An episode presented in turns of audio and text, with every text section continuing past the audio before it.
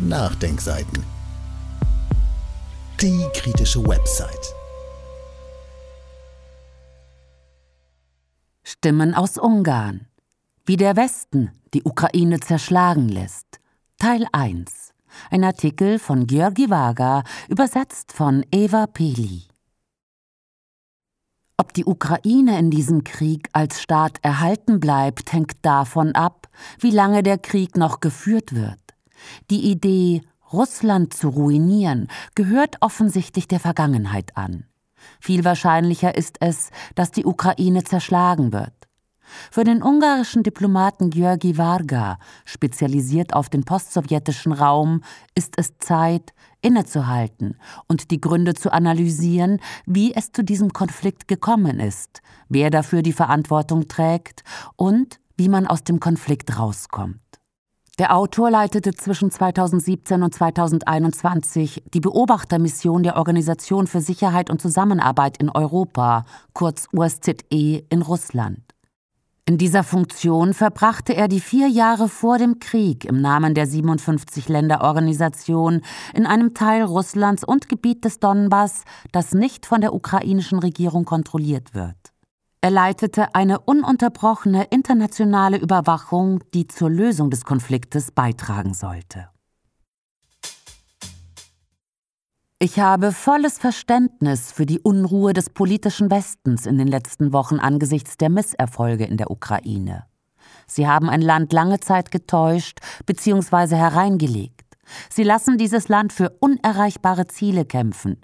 Sie lassen es zerschlagen. Und das wird immer offensichtlicher. Politiker, die den Atlantizismus als ideologische Sekte betrachten, nicht als Mittel zur kollektiven Verteidigung des von den NATO-Ländern abgedeckten Territoriums, sondern als Mittel, um für die Vereinigten Staaten Boden zu gewinnen, sind zunehmend frustriert. Die Politik der Alliierten, die Ukraine zum Krieg zu ermutigen und darauf vorzubereiten, scheint nicht die Ergebnisse zu bringen, die der politische Westen seit dem 24. Februar 2022 sehen will. Die Staatlichkeit der Ukraine ist zunehmend bedroht. Das Land kann nicht unabhängig funktionieren. Der größte Teil seiner Ressourcen besteht aus geforderten und koordinierten Spenden von etwa 40 von Washington kontrollierten Ländern und seine Zukunft hängt von den Absichten externer Mächte ab, vor allem der Vereinigten Staaten. Dieser Krieg hätte vermieden und, einmal ausgebrochen, innerhalb von zwei Monaten beendet werden können. Das russisch-ukrainische Abkommen, das Ende März 2022 ausgehandelt und in Istanbul paraffiert wurde, war unterschriftsreif und sah unter anderem die militärische Neutralität der Ukraine vor. Doch der britische Premierminister Boris Johnson, der als Botschafter des politischen Westens auftrat, erlaubte der Ukraine nicht, den Krieg zu beenden. Der Erhalt der ukrainischen Staatlichkeit, ihre künftige territoriale Ausdehnung hängen vor allem davon ab, wie lange der Krieg noch dauert. Zuerst aber ist es notwendig, mit einigen faktischen Gründen die Situation zu beschreiben, die für das Beenden des Krieges gelöst werden muss. Es gibt zwei Fragen, mit denen der Krieg in jedem Fall verbunden ist, nämlich erstens die mögliche Mitgliedschaft der Ukraine in der NATO und zweitens die Situation von Millionen ethnischer Russen und Dutzenden Millionen russischsprachiger Minderheiten, die in der Ukraine leben. Einladung zu NATO-Beitritt als Provokation. Bekanntlich wurde die Ukraine auf dem NATO-Gipfel 2008 in Bukarest auf Initiative der Vereinigten Staaten und trotz des Widerstands der wichtigsten europäischen Länder in der Abschlusserklärung des Gipfels als künftiges NATO-Mitglied genannt. In der ukrainischen Verfassung von 2008 ist der neutrale Status des Landes verankert. Ich frage mich, warum nicht die Schweiz oder Österreich in Bukarest als nächste NATO-Mitglieder genannt wurden. Die Ukraine hat das Budapester Memorandum von 1994 über nukleare Abrüstung als neutrales Land unterzeichnet. Das heißt, die NATO hat 2008 die Budapester Erklärung und die Souveränität der Ukraine verletzt, bevor Russland 2014 die territoriale Integrität der Ukraine durch die Abtrennung der Krim verletzt hat.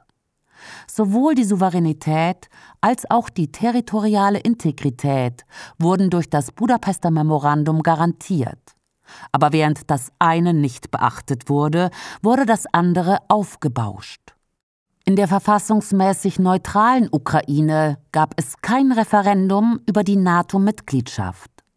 Soltan Biro, ungarischer Historiker und Russland-Experte, schrieb in seiner Publikation Russlands Rückkehr aus dem Jahr 2008 über die gesellschaftliche Unterstützung Folgendes. Es ist bezeichnend, dass Anfang 2008 nur ein Viertel bis höchstens ein Drittel der ukrainischen Bevölkerung die NATO-Mitgliedschaft des Landes befürwortete. Diese Zurückhaltung in Bezug auf die NATO-Mitgliedschaft ist größtenteils auf die Befürchtung der Mehrheit der ukrainischen Gesellschaft zurückzuführen, dass ein Beitritt zur Militärorganisation der westlichen Welt die russisch-ukrainischen Beziehungen schwer belasten würde. So gravierend, dass die Folgen direkte Auswirkungen auf das tägliche Leben eines bedeutenden Teils der politischen Gemeinschaft haben werden.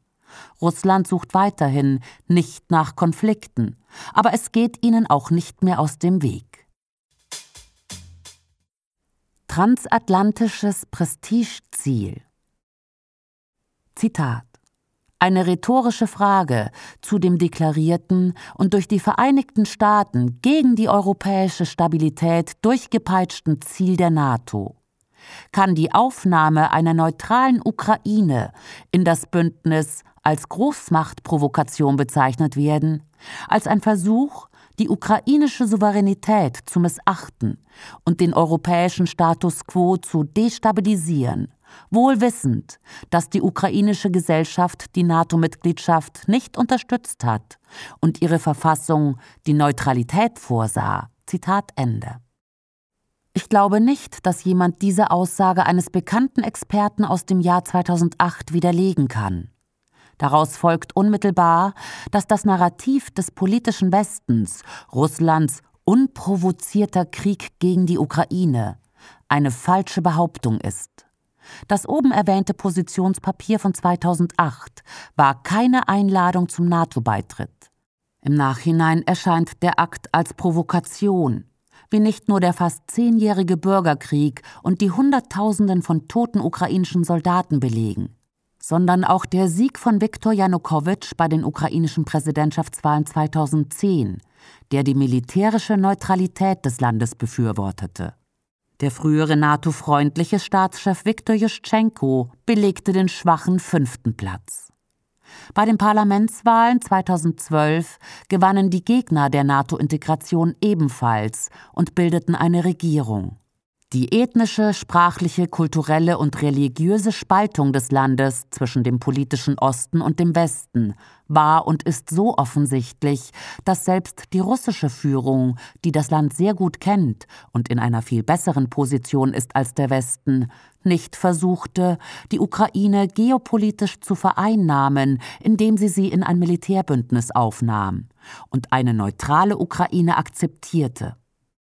Da ein auf transatlantischer Ebene gesetztes Prestigeziel verwirklicht werden muss, hatte der politische Westen unter diesen Bedingungen keine andere Wahl, als einen Machtwechsel zu erzwingen.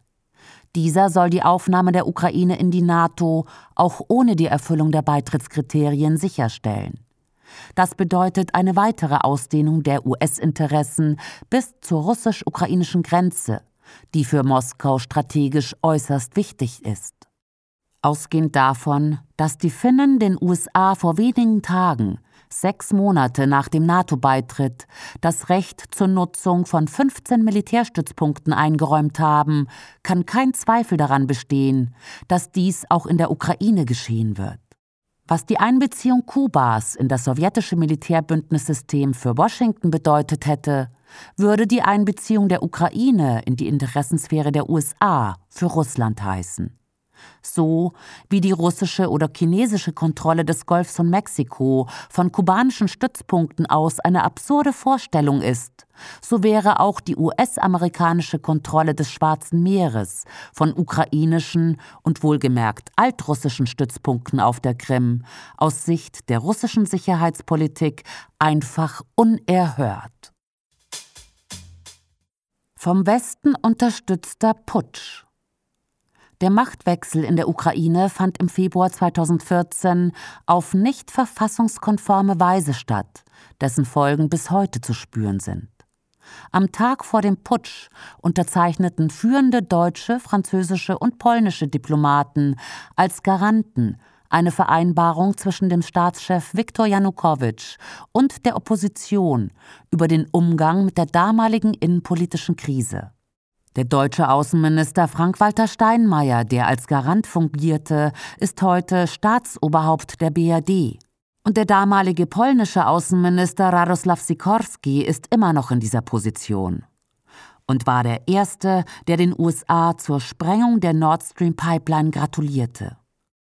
Weder die Außenminister der Garantiemächte noch die Integrationsorganisation Europäische Union in deren Namen sie handelten, gaben nach ihrer Abreise eine Erklärung ab, in der sie den Staatsstreich verurteilten.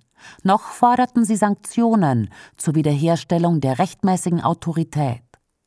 Es zeugt von einer prinzipienlosen Vorgehensweise, dass die EU vor sechs Monaten völlig anders auf den Putsch im weit entfernten afrikanischen Niger reagiert hat.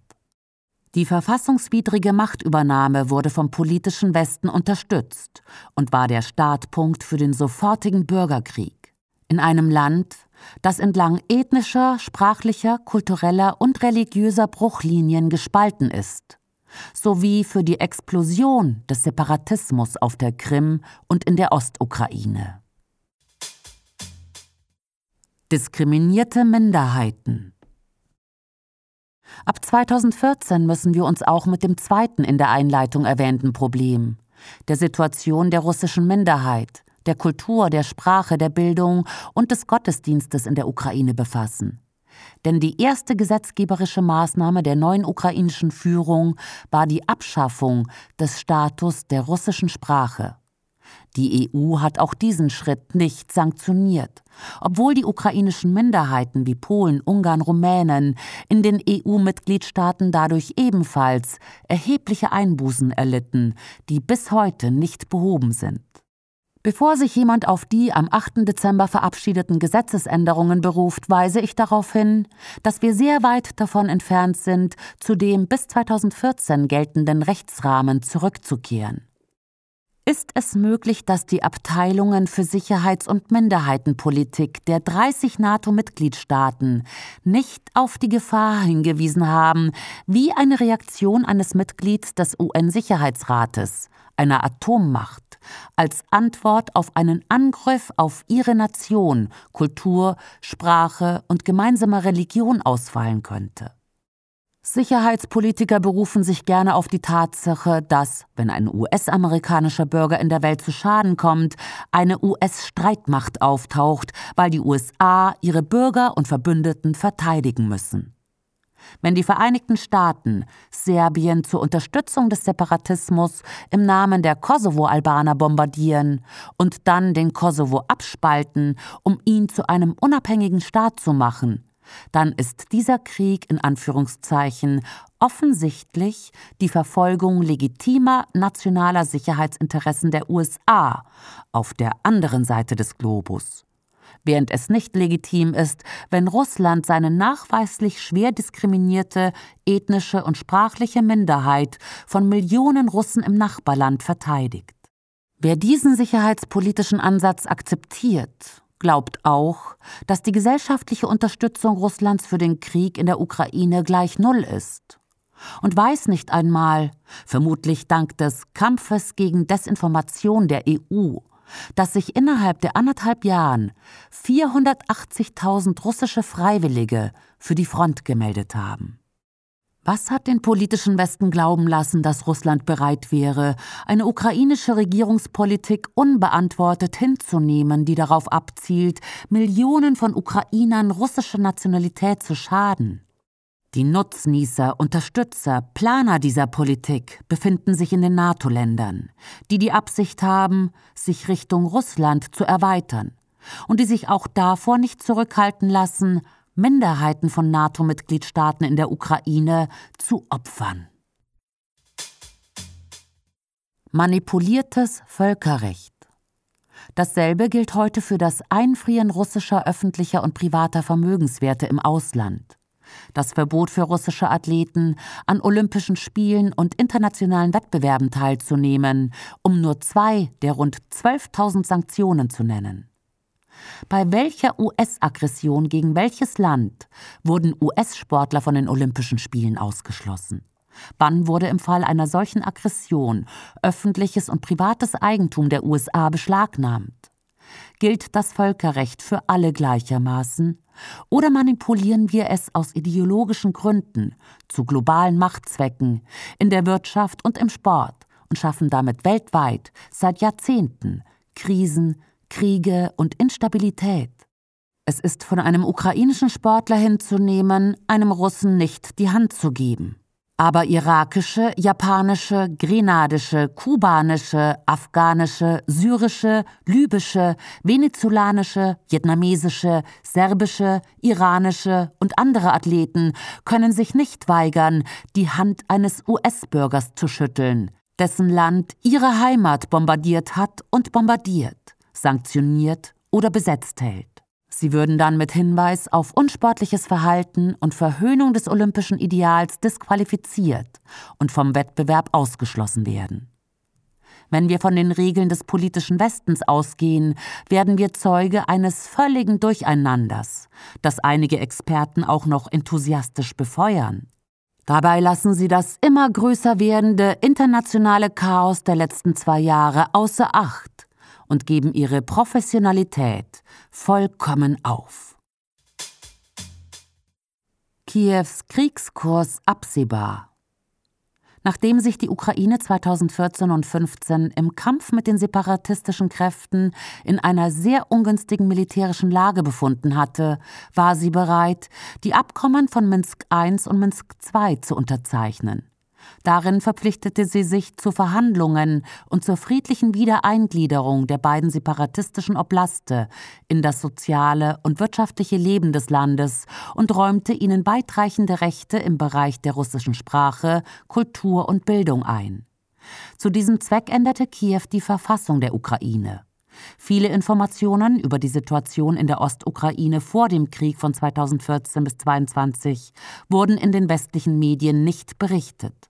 Darunter die Tatsache, dass die einzige Möglichkeit für Millionen von Menschen, die während des Bürgerkrieges in den Oblasten Luhansk und Donetsk von den ukrainischen Regierungstruppen isoliert wurden, darin bestand, sich nach Russland umzusiedeln. Innerhalb eines Jahrzehnts beantragten und erhielten fast eine Million Einwohner des Gebietes die russische Staatsbürgerschaft. So konnte sich Russland bereits im Jahr 2022 in Erwartung der Erfüllung der Minsker Vereinbarungen auf den Schutz einer großen Anzahl russischer Bürger berufen, was im nationalen Umfeld als Verpflichtung anzunehmen war. Eine Großmacht wird nicht tatenlos hinnehmen, dass Angehörige der eigenen Nation täglich und auf unbegrenzte Zeit Artilleriebeschuss ausgesetzt werden, wie es in der Ostukraine geschehen ist. Die bei Sanktionen äußerst kreative Europäische Union samt der hinter ihr stehenden NATO hielt offenbar die Umsetzung der Minsker Vereinbarungen nicht für wichtig, da sie keine Sanktionen zur Umsetzung der vom UN-Sicherheitsrat einstimmig gebilligten Vereinbarung mit dem Ziel der Verhinderung eines potenziellen bewaffneten Konfliktes eingeleitet hat. Währenddessen sprach die ukrainische Führung seit 2020 offen darüber, die Vereinbarungen nicht umsetzen zu wollen. Die ehemalige deutsche Bundeskanzlerin Angela Merkel und der ehemalige französische Präsident François Hollande räumten im Dezember 22 ein, dass die Vereinbarungen der Ukraine Zeit geben sollten, sich auf einen Krieg vorzubereiten. Der politische Westen war sich also darüber im Klaren, dass die Ukraine auf einen Krieg zusteuerte und dabei politische und militärische Unterstützung von außen benötigte. Minderheiten als Kollateralschäden. In diesem Zusammenhang ist es interessant, dass diejenigen, die die derzeitige Situation als unprovozierten Krieg Russlands bezeichnen, auch in Bezug auf die Minsker Vereinbarungen feststellen, dass Russland sie ebenfalls nicht eingehalten habe. Ich schlage vor, dass Politiker und Experten zu diesem Thema die Minsker Vereinbarungen lesen und sich bewusst machen, dass Russland keine Vertragspartei war und deshalb keine Bindung vorliegt, sondern zusammen mit dem französischen Präsidenten und der deutschen Bundeskanzlerin ein Garant ist. Seltsamerweise hat nur einer der Garanten auf die Umsetzung der Dokumente gedrängt. Im Dezember 2021 unternahm Wladimir Putin einen weiteren Versuch, die Aufmerksamkeit des politischen Westens zu gewinnen. Er verlangte eine klare Antwort in Bezug auf den weiteren Status der Ukraine außerhalb der NATO. Die Antwort war eindeutig. Washington, also die NATO, hat nicht die Absicht, Argumente gegen die Mitgliedschaft der Ukraine in der NATO in Betracht zu ziehen. Es nimmt die Risiken in Kauf. Auch dem ukrainischen Präsidenten Wladimir Zelensky könnten entsprechende Zusagen gemacht worden sein, mit wahrscheinlichem Inhalt wie Geld und Waffen kriegst du von uns, der Rest ist deine Sache. Wir brauchen uns nicht mit dem Minsker Abkommen zu beschäftigen, genauso wenig wie uns der sicherheitspolitische Aspekt der Minderheitenfrage interessiert. Die polnische, ungarische und rumänische Minderheit sind Kollateralschäden. Ursula von der Leyen sprach in Peking die Beschwerden der uigurischen Minderheit an, nicht aber den Verlust der Rechte der ungarischen, polnischen und rumänischen Minderheiten in Kiew. Es gibt Berichte zu den ersteren, aber keine zu den letzteren, trotz der zahlreichen Besuche von der Leyen's in Kiew. Dieser Artikel von Georgi Vaga ist im Original auf moskvata.com erschienen. Für die Übersetzung bedanken sich die Nachdenkseiten bei Eva Peli. Über den Autor. Dr. Georgi Varga ist Diplomat mit Spezialisierung auf den postsowjetischen Raum. Er hat in Theorie der internationalen Beziehungen promoviert und als Universitätsdozent strategische Planung, Sicherheitspolitik und Theorie der internationalen Beziehungen gelehrt.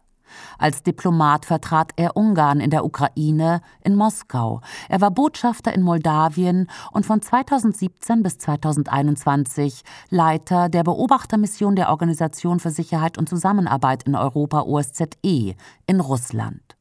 In dieser Funktion verbrachte er die vier Jahre vor dem Krieg im Namen der 57-Länder-Organisation in einem Teil Russlands und Gebiet des Donbass, das nicht von der ukrainischen Regierung kontrolliert wird.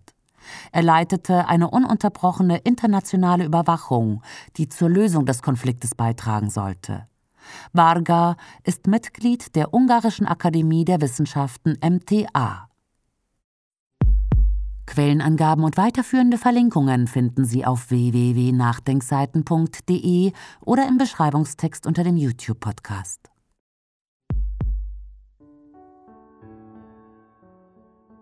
Dieses Audio konnte nur entstehen, weil zahlreiche Leser und Leserinnen die Nachdenkseiten fördern und durch Spenden unterstützen. Wenn Sie auch etwas tun wollen, klicken Sie einfach den entsprechenden Button auf unserer Website an. Übrigens, Sie können uns auch bei iTunes, SoundCloud und YouTube hören und wenn Sie mögen, gerne unseren Kanal abonnieren und eine positive Bewertung für uns abgeben. Wir freuen uns über Ihre Unterstützung und die Weiterverbreitung unserer Inhalte.